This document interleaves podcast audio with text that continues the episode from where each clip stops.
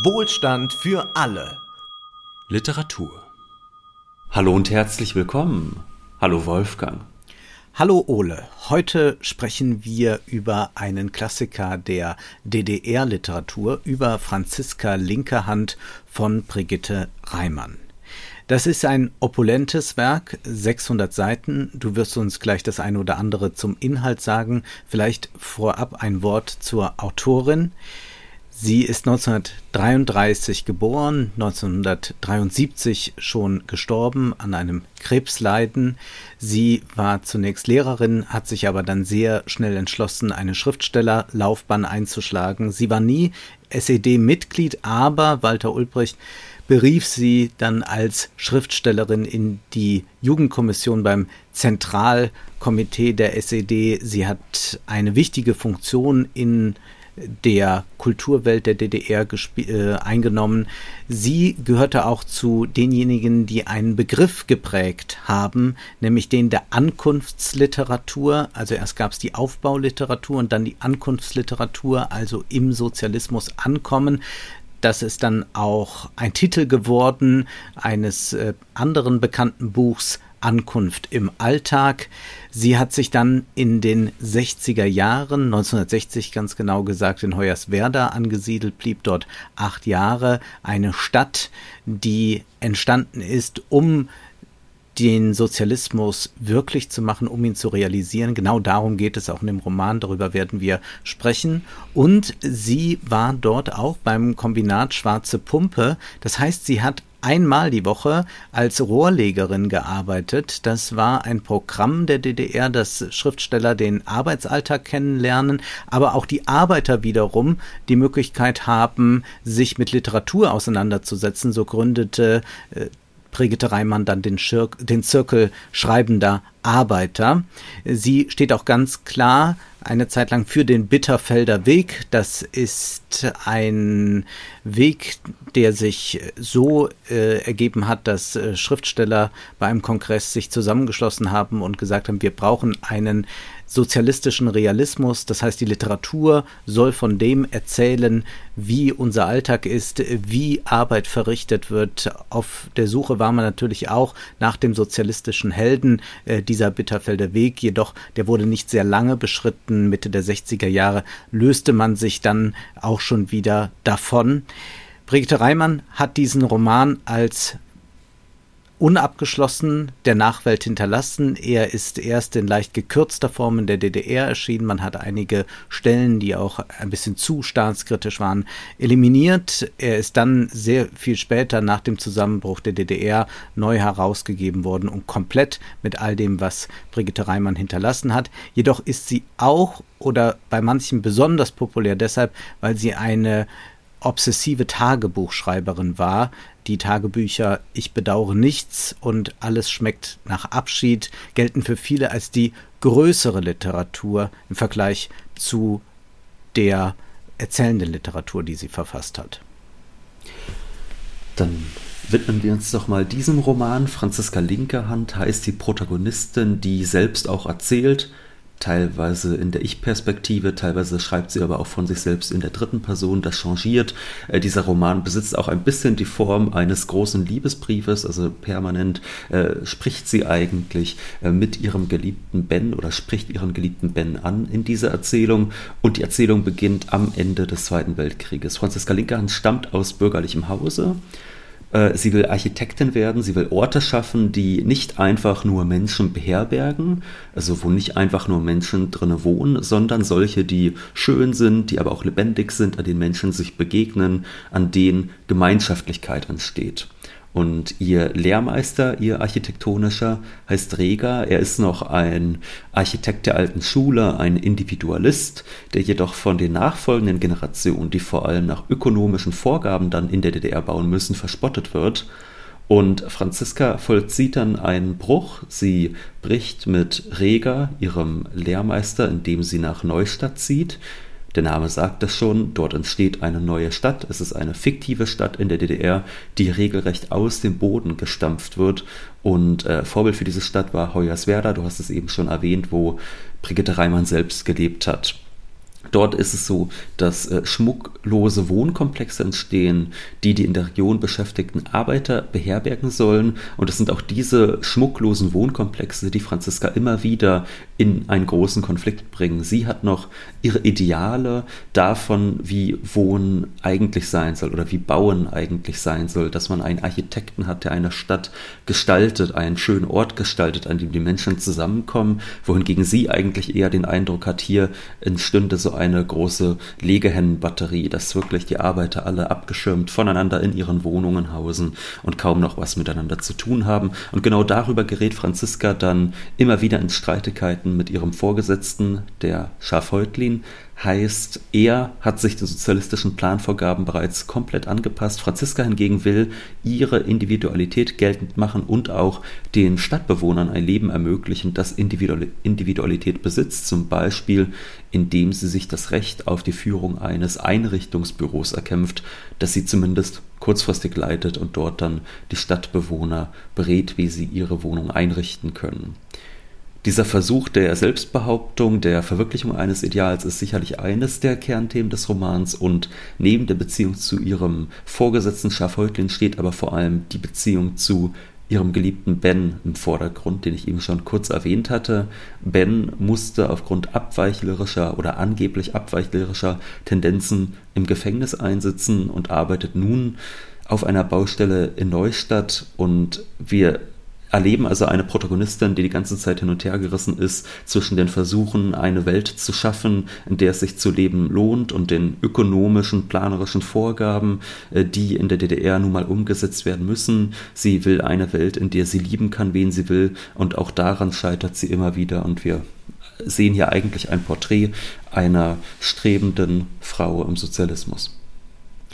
Und dieser Roman, du hast es schon angesprochen hat eine besondere Form, nämlich eine, die nicht äh, stringent ist. Wir bekommen nicht einfach linear durcherzählte eine Geschichte, sondern wir bekommen eine Geschichte, die sehr sprunghaft mitunter erzählt wird, die auch ästhetisch zu allen möglichen Mitteln greift, die den modernen Roman so ausmachen. Wir haben diesen Strom des Bewusstseins, wie man das von Virginia Woolf kennt, in diesem Roman. Wir haben diese Brief- oder Tagebuchmomente, diese Ansprache zu diesem Ben, der dann etwas äh, fast Imaginäres bekommt.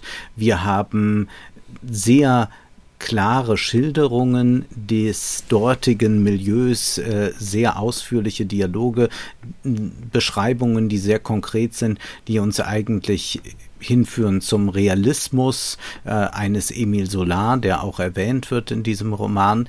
Es ist ein Roman, der voll von verschiedenen Ideen ist, von poetischen, fast lyrischen Stellen, äh, die überbordend von Glück und Schmerz zeugen und dann wieder von einer fast äh, bürokratischen Härte, wenn man daran denkt, dass ausführlichst beschrieben wird, welche Anträge gestellt werden, welche Komplikationen es gibt bei der Durchsetzung solcher Wünsche, wie eine Stadt sein könnte. Das Ganze scheint ästhetisch also vielschichtig zu sein. Man könnte aber auch sagen, es fällt auseinander. Ja, ich persönlich, äh, du, du, kennst mich ja, Wolfgang, du weißt ja, ich bin jemand, der Pragmatismus schätzt in der Literatur.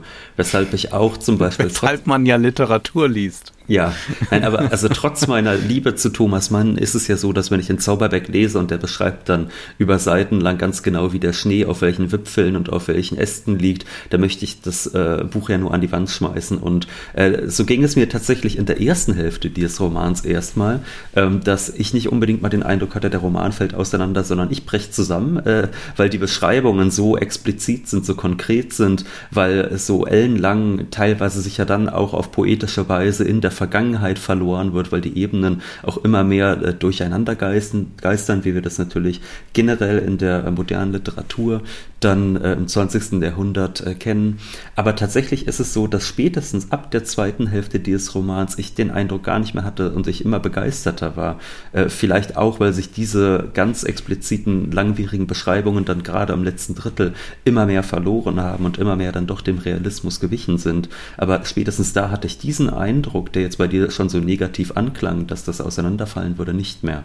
Mhm Brigitte Reimann macht es uns nicht einfach, in diesen Roman einzusteigen, äh, gerade weil wir da äh, das Ende des Krieges erleben. Wir werden mit Namen konfrontiert, die aber nicht alle richtig zu Figuren werden. Es ist dann sehr sprunghaft und es gibt wieder Bezüge darauf. Es ist eine Sprache, die sich auch immer wieder äh, elliptisch dem Leser entzieht und dann haben wir wieder sehr lange Passagen. Es ist etwas, in das man hineinkommen muss. Und ich möchte auch dem Roman gar nicht vorwerfen, dass er anstrengend ist. Ich möchte ihm aber vorwerfen, dass sich die Anstrengung häufig nicht lohnt.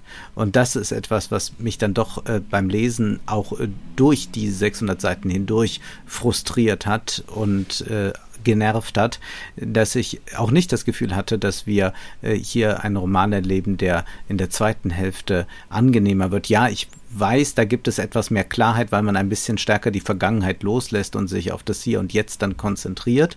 Und das hat dann eigentlich äh, wieder Momente von dieser Ankunftsliteratur, da ist ein bisschen mehr Bitterfelder Weg drin als die permanente äh, Reflexion der Familiengeschichte, der eigenen Geschichte, der eigenen Wünsche und so. Aber das ist für mich äh, nicht äh, genug. Was mich viel mehr fasziniert hat an diesem Roman, waren die Passagen, die von Liebe und, ich sage es ausdrücklich, von Lust handelten. Es ist schon erstaunlich, in welcher Klarheit und Prägnanz und zugleich mit einer schwärmerischen Note man es schafft, das Begehren dieser Franziska linke Hand für Männer und ich sage bewusst auch für die Körper der Männer in Literatur zu fassen. Und das ist eine ungeheure Stärke. Ich glaube, ich hätte am liebsten einen Liebesroman nur gelesen von 150 Seiten, aber man kann jetzt nicht Wünsche an die Literatur äh, richten, was hätte sein sollen. Aber festzuhalten ist, dass das die stärksten Passagen sind, mhm. dass äh, hier auch diese Idee der selbstbestimmten Frau die auch in einem Land jetzt lebt, wo man sich eigentlich verwirklichen kann, im wahrsten und vollsten Sinne des Wortes, wo das am deutlichsten klar wird. Und gerade deshalb würde ich doch sagen, ist diese erste anstrengende Hälfte des Romans durchaus auch lohnenswert, weil ich sagen würde, äh, also für diejenigen, die es nicht gelesen haben, also die, da muss man halt wissen, dieser Ben, dieser Geliebte, der wird zwar die ganze Zeit angesprochen, aber der taucht über, ich weiß nicht, 50, 60 Prozent des Romans eigentlich gar nicht auf. Also bis der wirklich eingeführt wird, bis die zum ersten Mal auch nur ein Wort wechseln, ist, glaube ich, schon mehr als die Hälfte des Romans rum. Und ich glaube, dass aber genau dadurch diese Liebes- oder diese ganze Liebesgeschichte so gut funktioniert, weil man schon so einen tiefen Einblick in das Seelenleben dieser Frau bekommen hat, in ihre wie soll ich sagen, Verlorenheit in dieser Welt, die sich eigentlich seit der Kindheit durchzieht. Und wenn dann tatsächlich Ben irgendwann in ihr Leben tritt, ähm, erst als Geliebter, später stößt sie ihn wieder weg, später ziehen sie sich wieder an, dann wird das doch gerade erst dadurch glaubwürdig, dass man diese ganze äh, Psychologie vorher eigentlich schon miterlebt hat, dass man das alles, was äh, diese, ich sag mal, zweieinhalb Jahrzehnte, die dem vorangehen, dass man die so ausführlich und äh, ausschweifend auch beschrieben bekommen hat. Also gerade dadurch fand ich, hat diese Liebesgeschichte erst so wirklich intensiv funktioniert. Also hätte man einfach all das, was äh, vorher kommt, all die Poesie etc.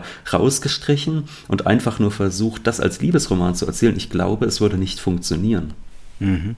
Ich würde sagen, die Passagen, äh, wo es erotisch wird, diese sind das Entscheidende. Äh, die sind von einer ungeheuren Brillanz und auch Frische, denn wir haben es ja immerhin mit einem Text zu tun, der auch schon ein halbes Jahrhundert jetzt auf dem Buckel hat, aber das ist in diesen Passagen überhaupt nicht spürbar.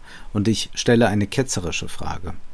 Wir haben Thomas Mann gelesen, und du hast dich jetzt ein bisschen despektierlich über die allzu langen Beschreibungen geäußert. Ich schätze das sehr, denn das ist ja auch Literatur. Sie muss ja nicht einen funktionalen äh, Aspekt unbedingt haben oder sie muss nicht funktional sein. Sie ist ja keine Gebrauchsanweisung, auch nicht für das Leben unbedingt, sondern die reine Beschreibung kann ja auch großartig sein, wenn es großartig verfasst ist.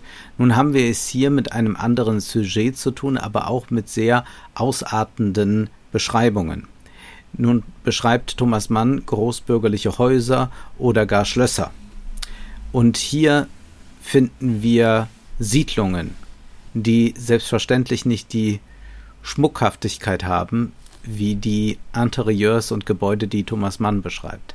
Liegt es am Sujet, dass dies dann einem besonders langatmig vorkommt, oder liegt es eher daran, dass dann doch die Sprache nicht so interessant ist und man hätte vielleicht eine andere dafür finden können, denn es gibt ja Autoren, die äh, nicht im großbürgerlichen Milieu unterwegs sind, äh, die äh, zum Beispiel in Spelunken und sonst etwas sich als Erzähler befinden und schreiben, zum Beispiel Christian Baron oder Heinz Strunk. Und da gelingt es dann schon, dass man hingerissen ist. Aber hier ist das ein Realismus, der doch mir sehr schnöde erscheint.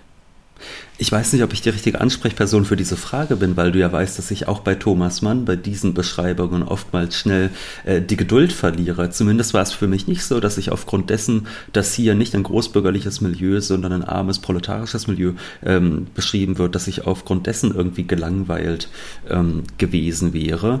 Und ähm, ich, also Sind ich, denn die Figuren interessant? Findest du jetzt außer ja. die Protagonistin, außer die Protagonistin, sind die anderen Figuren interessant? Ist der Professor Reger, finde, das ist Reger der Professor, wo sie studiert, ja. der äh, noch sehr äh, exaltiert ist, der eigentlich äh, noch 19. Äh, Jahrhundert Vorstellungen hat oder zumindest äh, die Vorstellung des genialischen Architekten, wie er dann Anfang des 20. Jahrhunderts präsent ist. Und dann haben wir äh, Schafhäutlein, das ist der Funktionär, der pragmatisch ist, der ihr ihre Träume nehmen muss, aber der in gewisser Weise auch ein zuverlässiger Partner dort ist äh, bei der Realisierung von Projekten.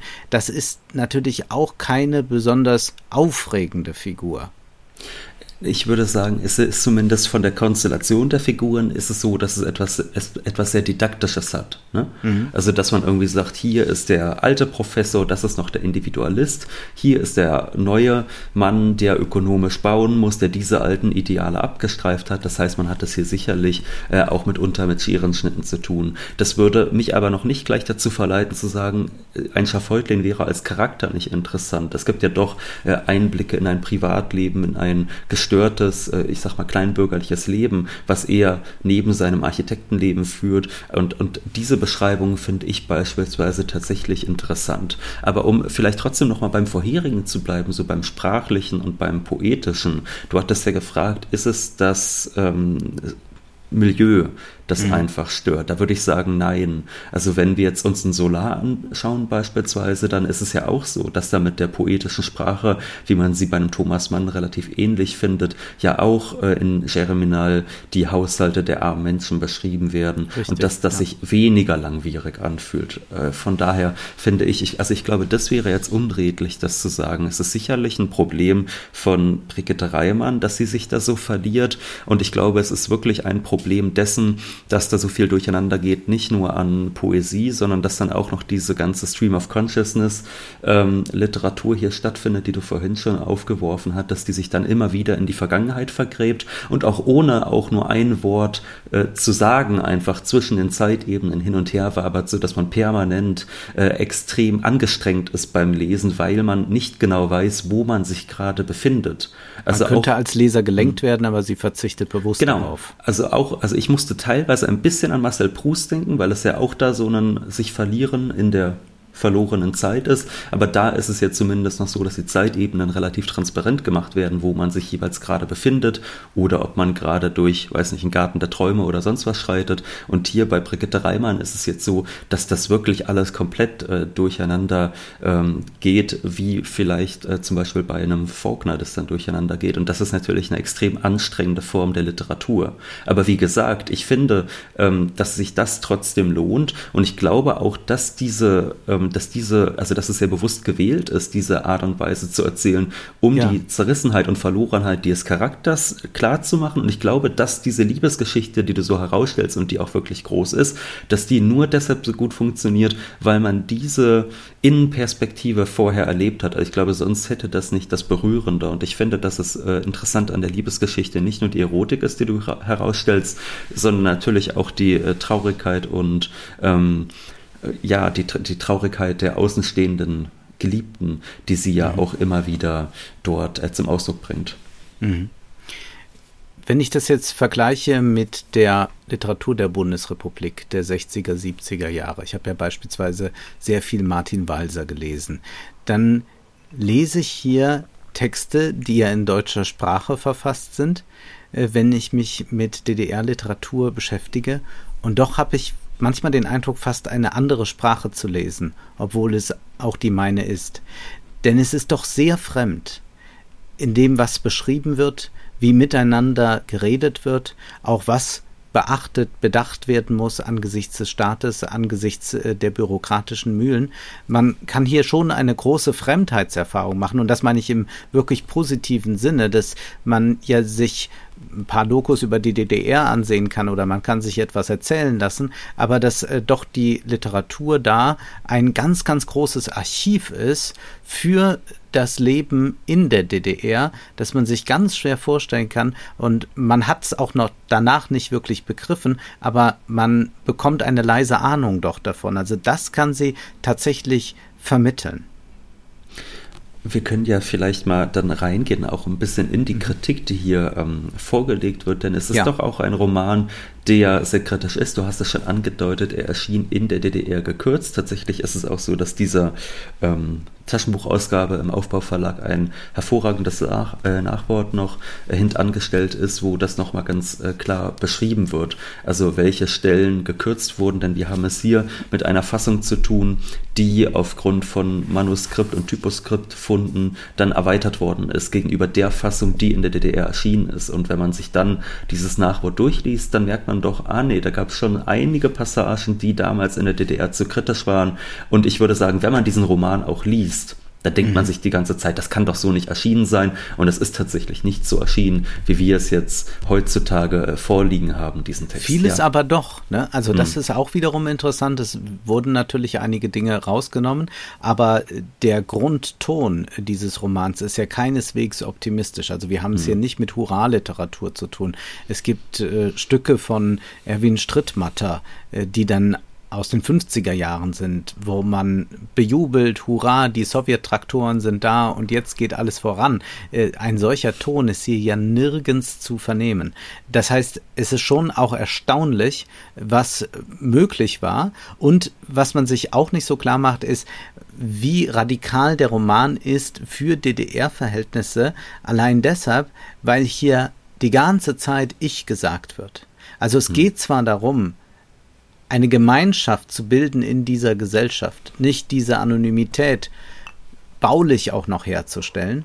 Und zugleich geht es aber auch darum, dass hier eine Einzelne ihren Weg geht und dass das eine Erzählweise ist, die sich sehr um sich selbst dreht, und das meine ich im positiven Sinne, denn dieser Stream of Consciousness ist eigentlich eine äh, literarische Schreibweise, die sich der Vergemeinschaftung oder Vergesellschaftung sehr entzieht. Also ästhetisch ist das auch ein ziemlich starker Gegenentwurf wiederum mhm. äh, zu dem, äh, was äh, zum Teil oder jahrelang zumindest äh, von der SED eingefordert wurde, wenngleich der Roman natürlich auch diese Stellen des sozialistischen Realismus aufweist. Vielleicht können wir eine ja. Passage mal lesen, die von ziemlich weit hinten ist. Ich will es nur als Ausgang mal nehmen, denn es ist ein bisschen schwer, wenn man den Roman noch nicht gelesen hat, das so nachzuvollziehen.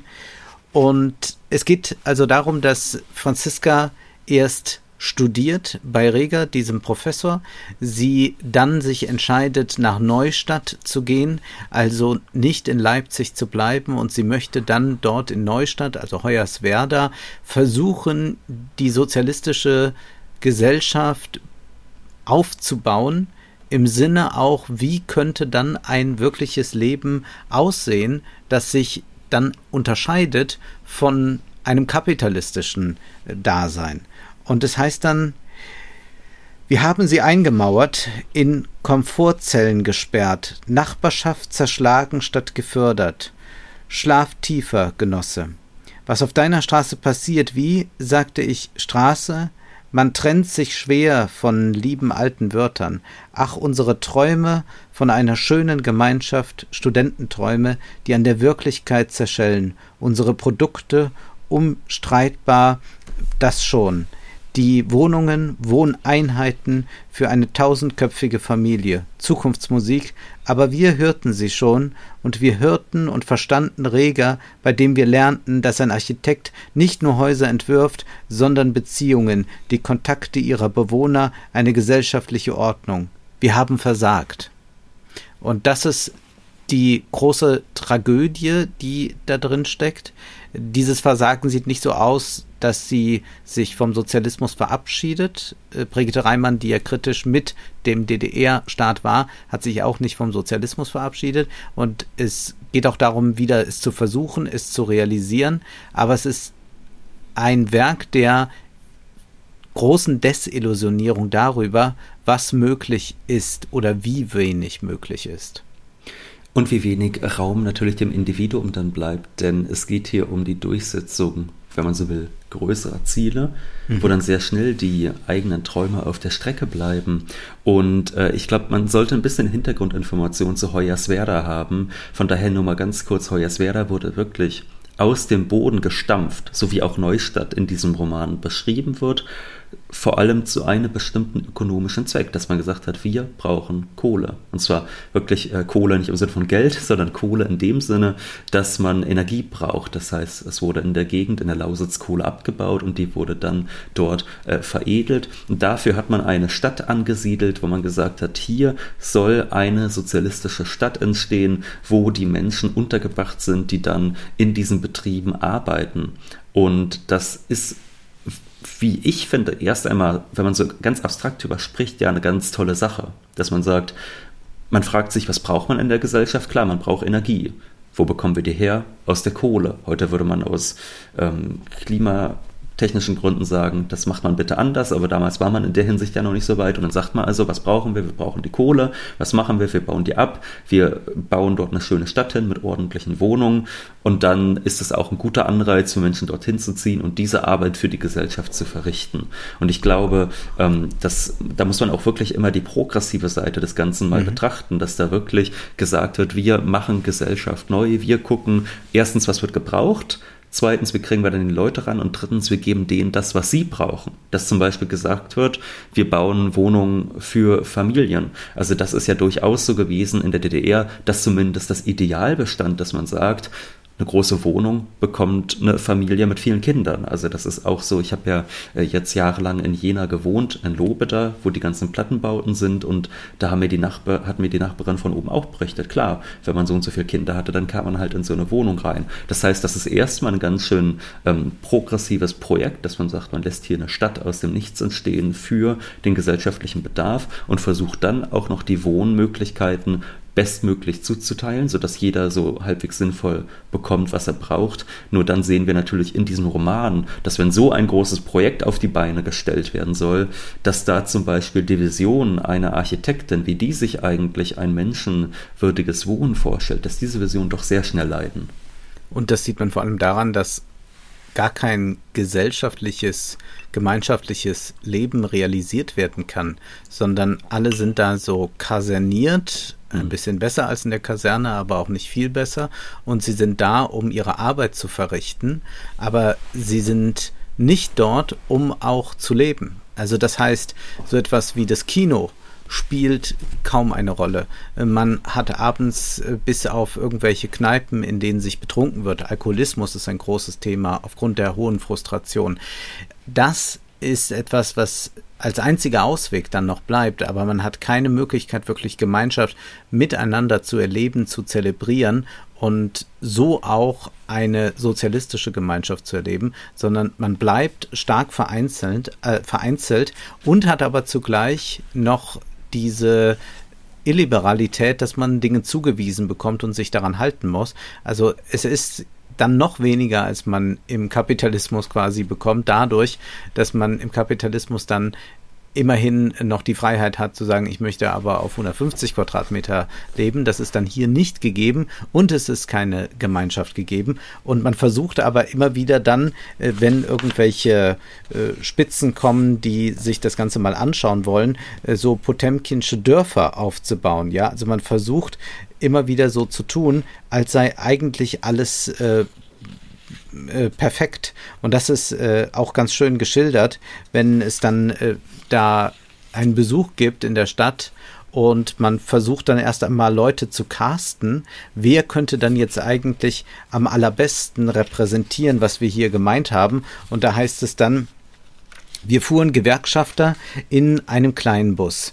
Ranghöhere Gäste im geborgten Wolga durch die Stadt zeigten Fassaden, eine Tankstelle, Rapids, weißbehelmte Brigadiere, ausgerüstet mit Sprechfunk, eine Wohnung, keine beliebige etwa. Bücherschrank und neue Möbel sind Bedingung und in der tagelang vorher gesuchten, der erwählten Wohnung wartet hinter frisch gestärkten Gardinen die Hausfrau auf den arrangierten Zufall, Schürze als Requisite überm zweitbesten, wenn nicht bestem Kleid, Kaffeewasser brodelt schon, auch zufällig. Nein, Sie stören nicht, eben von der Arbeit. Bitte, wenn Sie sich umsehen wollen, mein Mann leider zweite Schicht, ja, im Kombinat.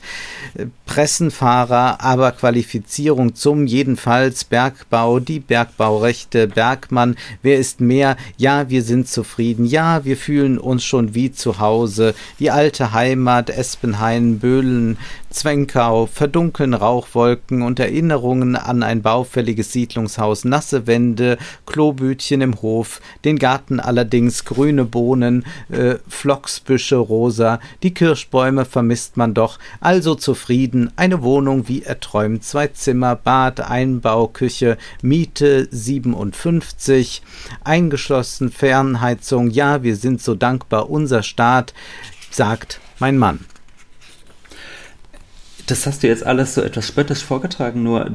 Na, das ist eine spöttische Passage. Das ist eine, eine, eine hochironische ja. Passage, wo, wo Brigitte Reimann aufzeigt, dass da potemkinsche Dörfer für äh, Gewerkschafter äh, und, und höhere ähm, Parteileute äh, aufgebaut werden, die da durchgeführt werden. Und man sagt, ist doch alles prächtig, hat sich gut entwickelt. Also und äh, was hier auch nochmal hier deutlich äh, wird, ist, äh, dass nicht jede Frau im Sozialismus besonders feministisch da lebt, sondern sie sagt das alles und fügt dann am Ende dieser Litanei hinzu, sagt mein Mann. Äh, das ist schon von ihr auch äh, sehr, sehr spitz und, und auch gut geschrieben. Man merkt hier natürlich auch, wie sie arbeitet, also mit diesen äh, mhm. Wortkaskaden. Das ist nicht das, was man jetzt aus der äh, Literatur des äh, 20., äh, dieses 19. Jahrhunderts so sehr kennt.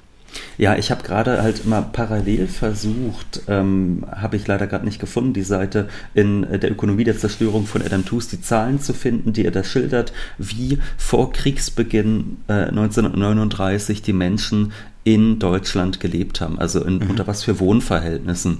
Weil ich schon sagen würde, also wenn du jetzt sagst, das hat was Kasernenartiges, wieder die äh, Plattenbausiedlungen hochgezogen werden, wo dann die Leute wohnen. Ich finde, man kann schon Kritik daran üben, dass es keine Begegnungsorte für die Menschen gab. Das ist ja auch das, was dann Brigitte Reimann kritisch fand, als sie nach Hoyerswerda gekommen ist. Es gibt wenig Kultur, es gibt wenig Austausch. Das finde ich alles völlig richtig. Aber wenn man sich mal, jetzt habe ich gerade die Zahlen nicht parat, aber wenn man sich mal anschaut, wie Menschen in den 30er, 40er Jahren in Deutschland gelebt haben oder auch noch in den 50er Jahren, in Ost wie West, dann ist es einfach so, dass eine Zwei-Zimmer-Wohnung für ein Paar mit Kind plus Zentralheizung und fließend Wasser ein unglaublicher Luxus war. Also das bereitzustellen, genau. war wirklich eine große Leistung. Von ja. daher würde ich dann schon erstmal sagen, erst kommt das Fressen, dann kommt die Moral. Also da das Wort Kaserne zu benutzen, das kann man sich dann äh, aus einer heutigen Perspektive so leisten. Aber das ist natürlich äh, trotzdem erstmal ein großer Fortschritt gewesen, dass man überhaupt überhaupt dorthin gekommen ist. Und als du eben auch meintest, äh, im Kapitalismus hat man immerhin die Freiheit, dass man dann 150 Quadratmeter haben kann.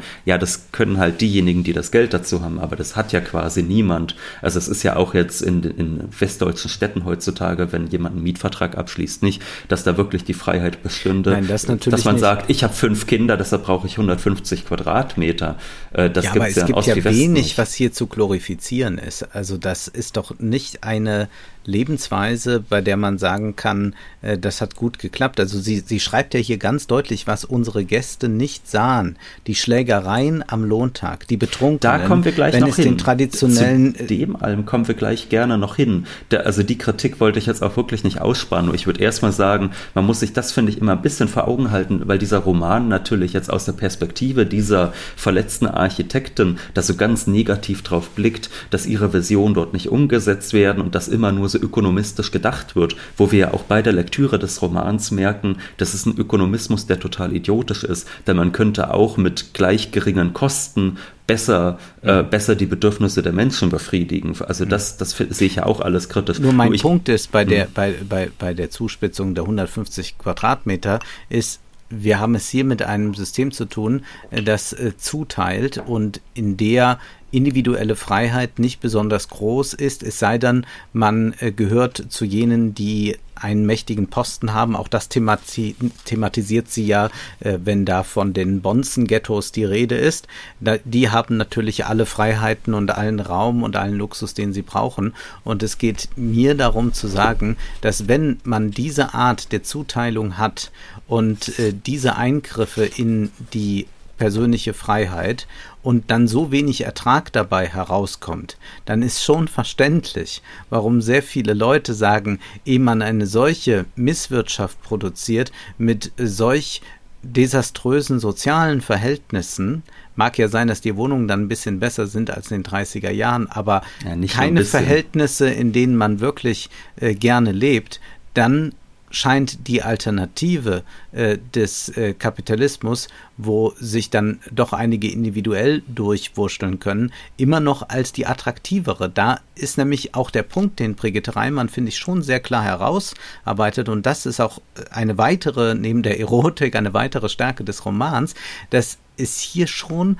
um die individuelle Verwirklichung geht. Ja, es gibt diese höheren Ziele, äh, die auch dann durch Zuteilung oder so geregelt werden müssen, aber wenn die individuelle Freiheit äh, nicht mehr als Wert anerkannt wird, dann stirbt eigentlich das Subjekt und da wird sehr traurig. Und deswegen ist der Roman ja auch so von Trauer durchzogen, wenn dies nicht möglich ist.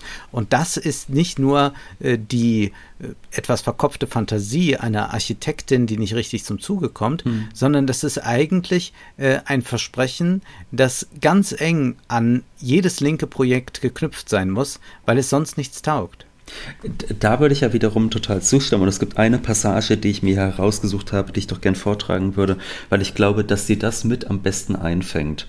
Da spricht sie mit ihrem Vorgesetzten Schafhäutlin, den wir jetzt schon mehrfach angesprochen haben, und sie fragt ihn dann, ist es das, was Sie sich vorgestellt haben, als Sie anfingen? Er sah sie verständnislos an. Wo? In Neustadt?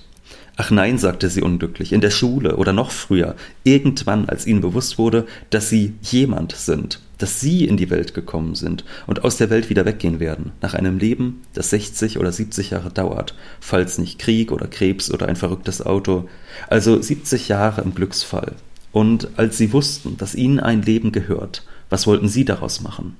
Schafeutlin schwieg, er sträubte sich, gegen ein Gespräch, das zu nichts führt, wie er dachte, Zeitvertreib für Leute von 20 Jahren. Franziska lehnte an der Spinntür, sie blickte ihm auf den Mund. Sie gehen von einer falschen Voraussetzung aus, sagte Schafhäutlin nach einer Weile in trockenem Ton, dabei froh, weil sie wartete, nämlich, dass irgendjemandem sein Leben gehört, wie ein Besitz, über den er beliebig verfügen kann. Sie existieren nicht für sich allein, sondern in einer Gesellschaft. Für eine Gesellschaft dürfen wir sagen, heute, seit wir uns einen Staat geschaffen haben, in dem es möglich, ja erforderlich ist, die persönlichen mit den gesellschaftlichen Interessen in Übereinstimmung zu bringen.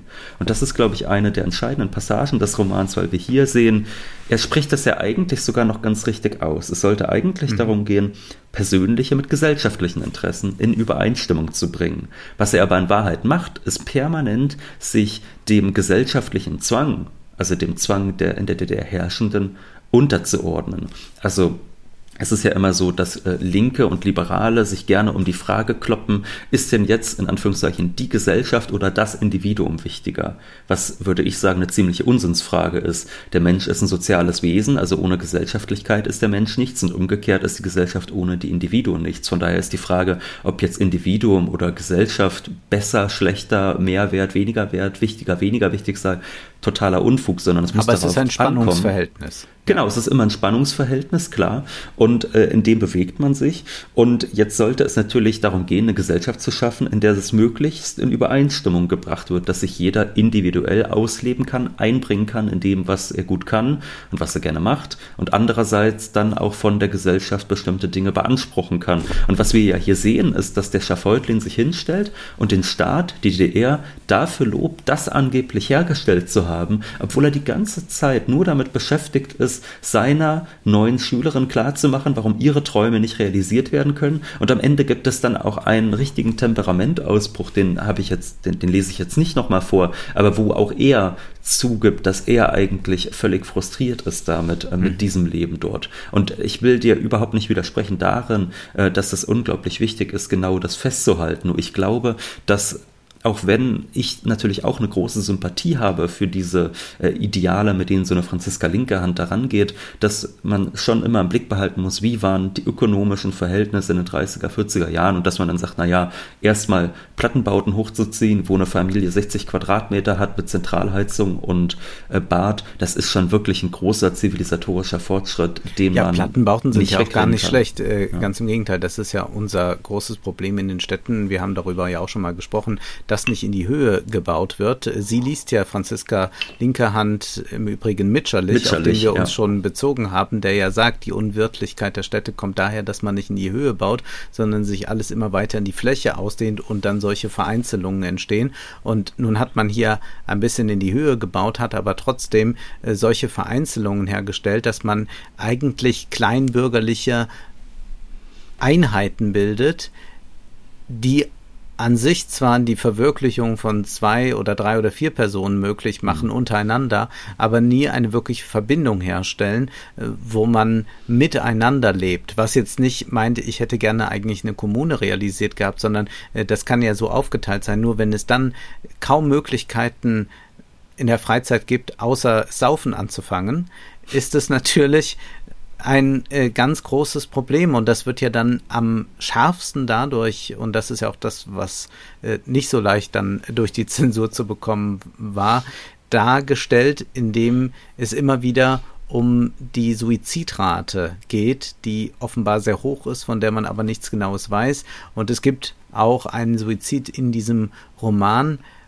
Und Franziska Linkehand fühlt sich mitschuldig dafür, dass sie, die ja Räume schafft, äh, eine bessere Welt schafft oder es versucht zumindest, es nicht geschafft hat und dass jemand lieber nicht dort leben möchte und den radikalen Exit wählt. Und das ist etwas, was äh, sehr, sehr präsent ist in diesem Roman.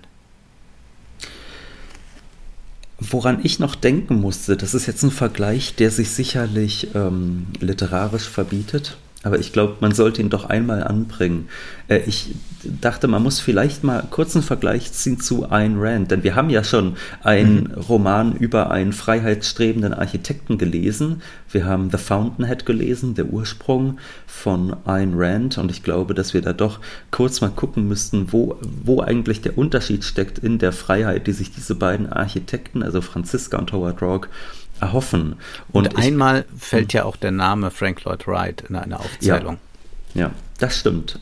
Auch das Vorbild für Howard Rock wird also nochmal genannt. Und ich glaube, wir müssen sehen, ähm, es ist natürlich so, dass dieser Roman literarisch deutlich stärker ist als Ayn Rand. Das ist was, worüber wir gar nicht sprechen ja. wollen. Obwohl ich sagen würde, ein äh, Vorsprung hat Ayn Rand gegenüber Brigitte Reimann. Sie beschreibt Architektur.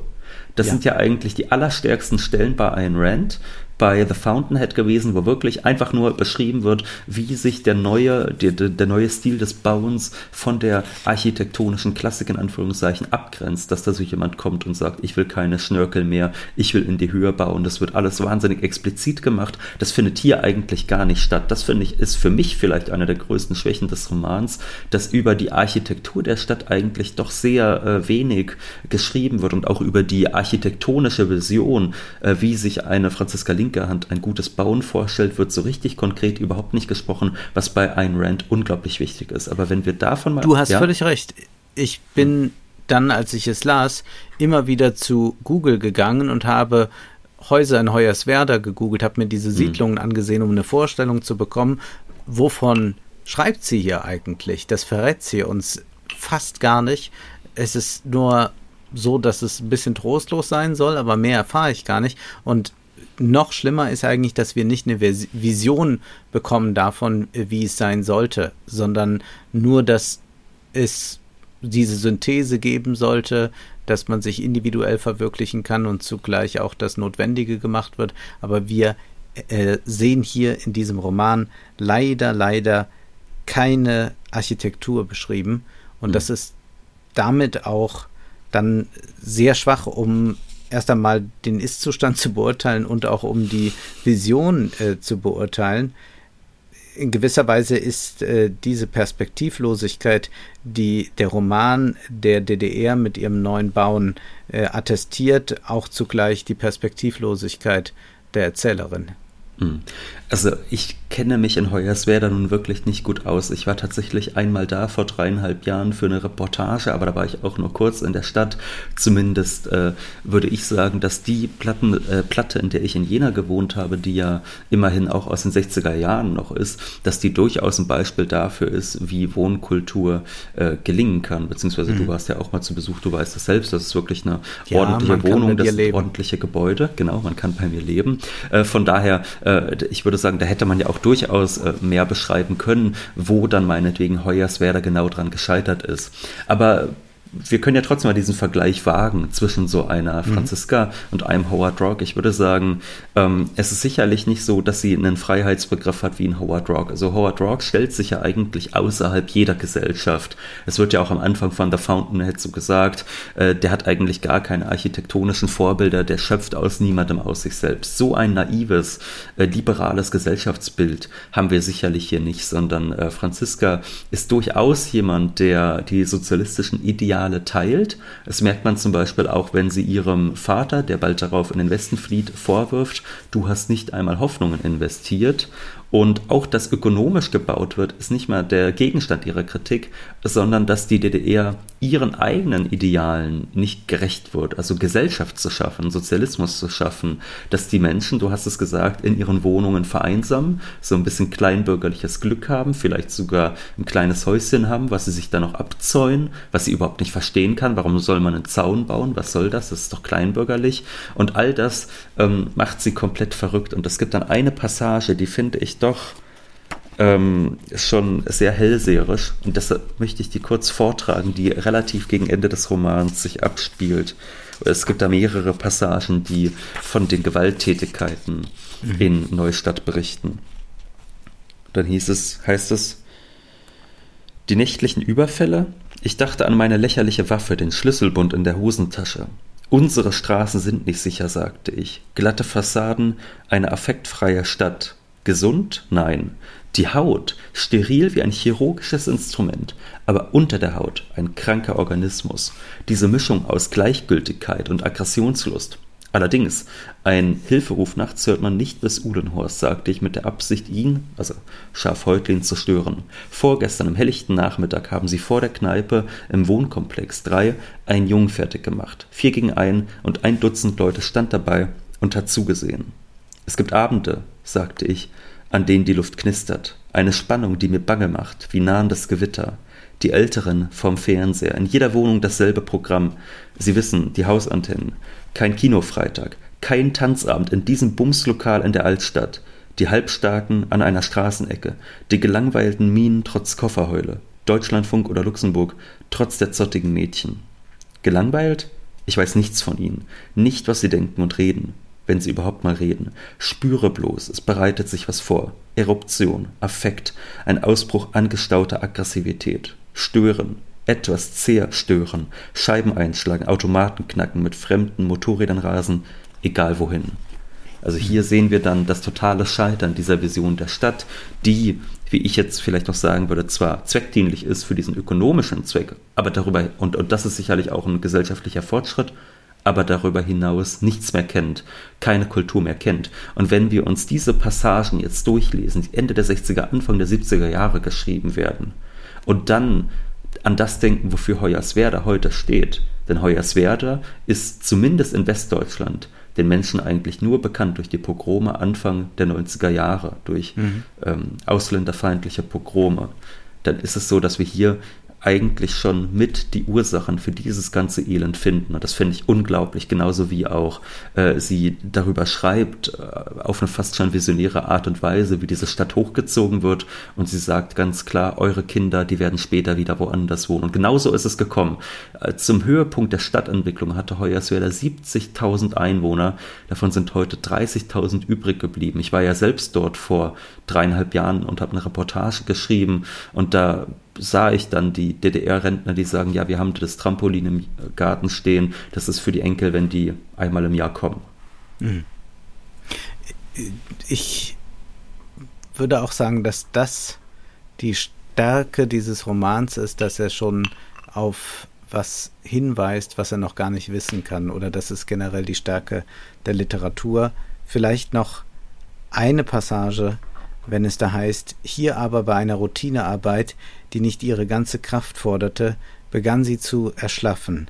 Seit jenem Morgen unter dem Dach von dem Schmelzwasser troff, meldeten sich die Zweifel wie periodischer Kopfschmerz. Ist unser Beruf, fragte sie sich, so erhaben wie in meiner Vorstellung als Studentin? Ist es noch möglich, in einem Bau einen Gedanken, wenigstens einen Vorschlag für das Zusammenleben von Menschen zu gestalten? Hat Reger sich schon selbst überlebt? Ist er nur ein Nachzügler aus dem 19. Jahrhundert, wenn er den Architekten zu den Künstlern zählt? Müssen wir vor der Industrialisierung, den Typenprojekten und Fertigteilen die Waffen strecken, vor der Notwendigkeit, schnell und billig einen Massenbedarfsartikel herzustellen und falls es möglich ist, dem notwendigen Schönheit zu geben, was nützt die schönste Gestaltung der einzelnen Häuser, wenn ihnen der gemeinsame Nenner fehlt, die planerische Idee, die zur Stadt verbindet. Manchmal glaubte sie, das Ende vom Ariadnefaden erwischt zu haben, lief aber, wickelte sie ihn auf, bloß im Kreise. Und das hat eine literarische Qualität allererster Güte. Ich würde hinzufügen, diese Passagen gibt es zuhauf, aber der Roman besteht nicht nur daraus. Man muss auch viel Schlacke wegschaffen, um es mal ganz plump auszudrücken, um zu diesen Stellen vorzudringen. Ich würde den Roman trotzdem empfehlen wollen, weil er ein wichtiger Roman ist, nicht nur als Zeitdokument, sondern auch für eine ganz andere Art des Schreibens, als es in der Bundesrepublik üblich war. Und deshalb glaube ich, sollte man diesen Roman sich nochmal zu Gemüte führen und auch diesen Aspekt der individuellen Freiheit, der hier doch sehr stark betont wird, immer sich im Gedächtnis halten, wenn so schnell Rufe laut werden, äh, da müssen halt alle mal gerade so durch und so weiter und so fort. Äh, wir kennen das, wo äh, Liberale mitunter äh, Recht haben mit ihrer Kritik, dass die Linken äh, den Freiheitsbegriff äh, irgendwo liegen lassen, meistens rechts liegen lassen und nicht mitnehmen auf die linke Seite. Und da ist es schon ganz hilfreich, bei Brigitte Reimann nochmal nachzulesen, was Freiheit auch meinen kann. Auch ich würde mich der Leseempfehlung anschließen. Ich habe schon angedeutet, in der ersten Romanhälfte äh, war ich mitunter nahe der Verzweiflung. Äh, ich dachte schon, ob ich dich anrufen muss, um zu sagen, äh, wir, wir können erst eine Woche später drehen. Ich weiß gar nicht, wie ich das lesen soll, weil es teilweise so anstrengend ist. Und ich glaube auch, dass es gut war, dass ich diesen Zeitdruck hatte. Das ist ja das Schöne, wenn man immer einen Podcast fertigstellen muss, da hat man immer einen gewissen Zeitdruck und man hat gar nicht die Wahl, schafft man das jetzt oder nicht. Man muss es einfach schaffen. Ich glaube, das ist bei einem Roman wie diesem wirklich sehr wichtig, weil man ansonsten, wenn man den einfach so in der Freizeit liest, schnell Gefahr läuft, dass man irgendwann doch abbricht und sagt, ach, das lese ich dann irgendwann anders weiter und dann lässt man es liegen. Aber ich würde sagen, gerade wenn man dazu gezwungen ist, dass man es nicht liegen lassen kann und dann da so durchpreschen muss, dann merkt man, dass gerade in dem letzten Drittel des Romans es, also wie ich finde, äh, sensationell ist. Und ich fand das, also wirklich das letzte Drittel sowohl soziologisch als auch von der poetischen Seite her, also wo wirklich nochmal die große Liebe beschrieben wird, dass es sehr lohnend ist. Sollen wir unserem Publikum jetzt Zeitdruck machen und sagen, der Roman muss gelesen sein, ja, bis ja. die neue Folge kommt? Mhm. Und die neue Folge ist dann eine besondere, denn wir sprechen über einen Text, der verfilmt wurde und dieser Film kommt immer Weihnachten, deswegen passt das dann sehr gut im Dezember. Was besprechen wir? Und dieser Text ist kurz, von daher kann man eigentlich ja. sagen, bis zum nächsten Literaturspezial, das an Heiligabend erscheint, müsst ihr Franziska Linkerhand gelesen haben, großer Zeitdruck. Und ihr müsst der kleine Lord gelesen haben von Francis Hodgson Burnett in der Übersetzung von Emmy Becher, die äh, jetzt kürzlich bei Reklam erschienen ist. Dann werden wir uns diesen Klassiker zu Gemüte führen. Zum Schluss noch der Hinweis darauf, dass wir uns sehr über finanzielle Unterstützung freuen. Das ist möglich via PayPal oder als Banküberweisung und wir sind auch zu finden bei Steady und Patreon. Jetzt ist aber erst einmal Schluss für heute, denn Zeit ist Geld. Prosit. Das war Wohlstand für alle. Ihr könnt uns finanziell unterstützen über paypal.me-ole und Wolfgang oder über die in der Beschreibung angegebene Bankverbindung. Herzlichen Dank.